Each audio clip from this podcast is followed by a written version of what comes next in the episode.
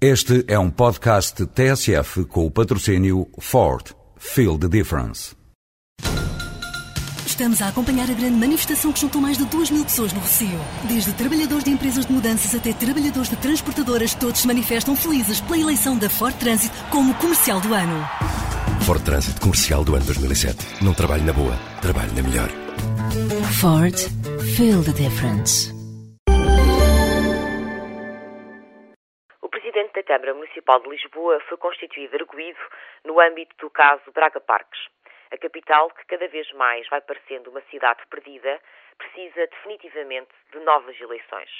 Parece que só o próprio Carmona Rodrigues não o percebe, já que, entretanto, declarou que se manterá em funções, aconteça o que acontecer.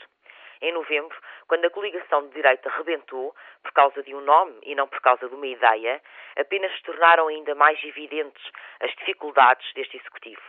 Lisboa tornou-se numa metrópole sem planeamento, com uma Câmara arruinada e inapta. Os sucessivos escândalos que se foram somando tornaram a situação infernal. Em janeiro, a vereadora do urbanismo foi constituída arguída. Na altura, o presidente da Câmara afirmou que se demitiria se o seu outro vereador de peso, o vereador das Finanças, também fosse constituído arguído.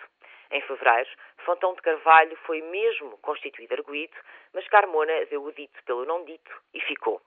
Neste momento, o retrato da Câmara Municipal de Lisboa está cheio de fantasmas. Falta a vereadora mais importante, falta o vice-presidente e falta a administração da EPUL, posto que os seus administradores também foram constituídos arguídos. A vereadora do CDS e um dos principais vereadores do PS também saíram. Todos os arguídos são inocentes até prova em contrário, é certo.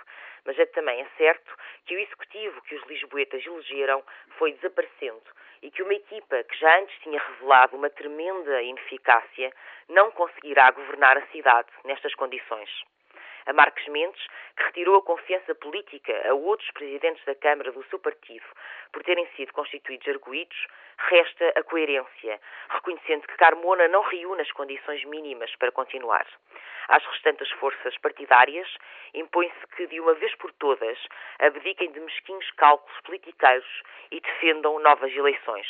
Se assim não for, são mais dois anos e Carmona não pode cair, levando consigo a cidade.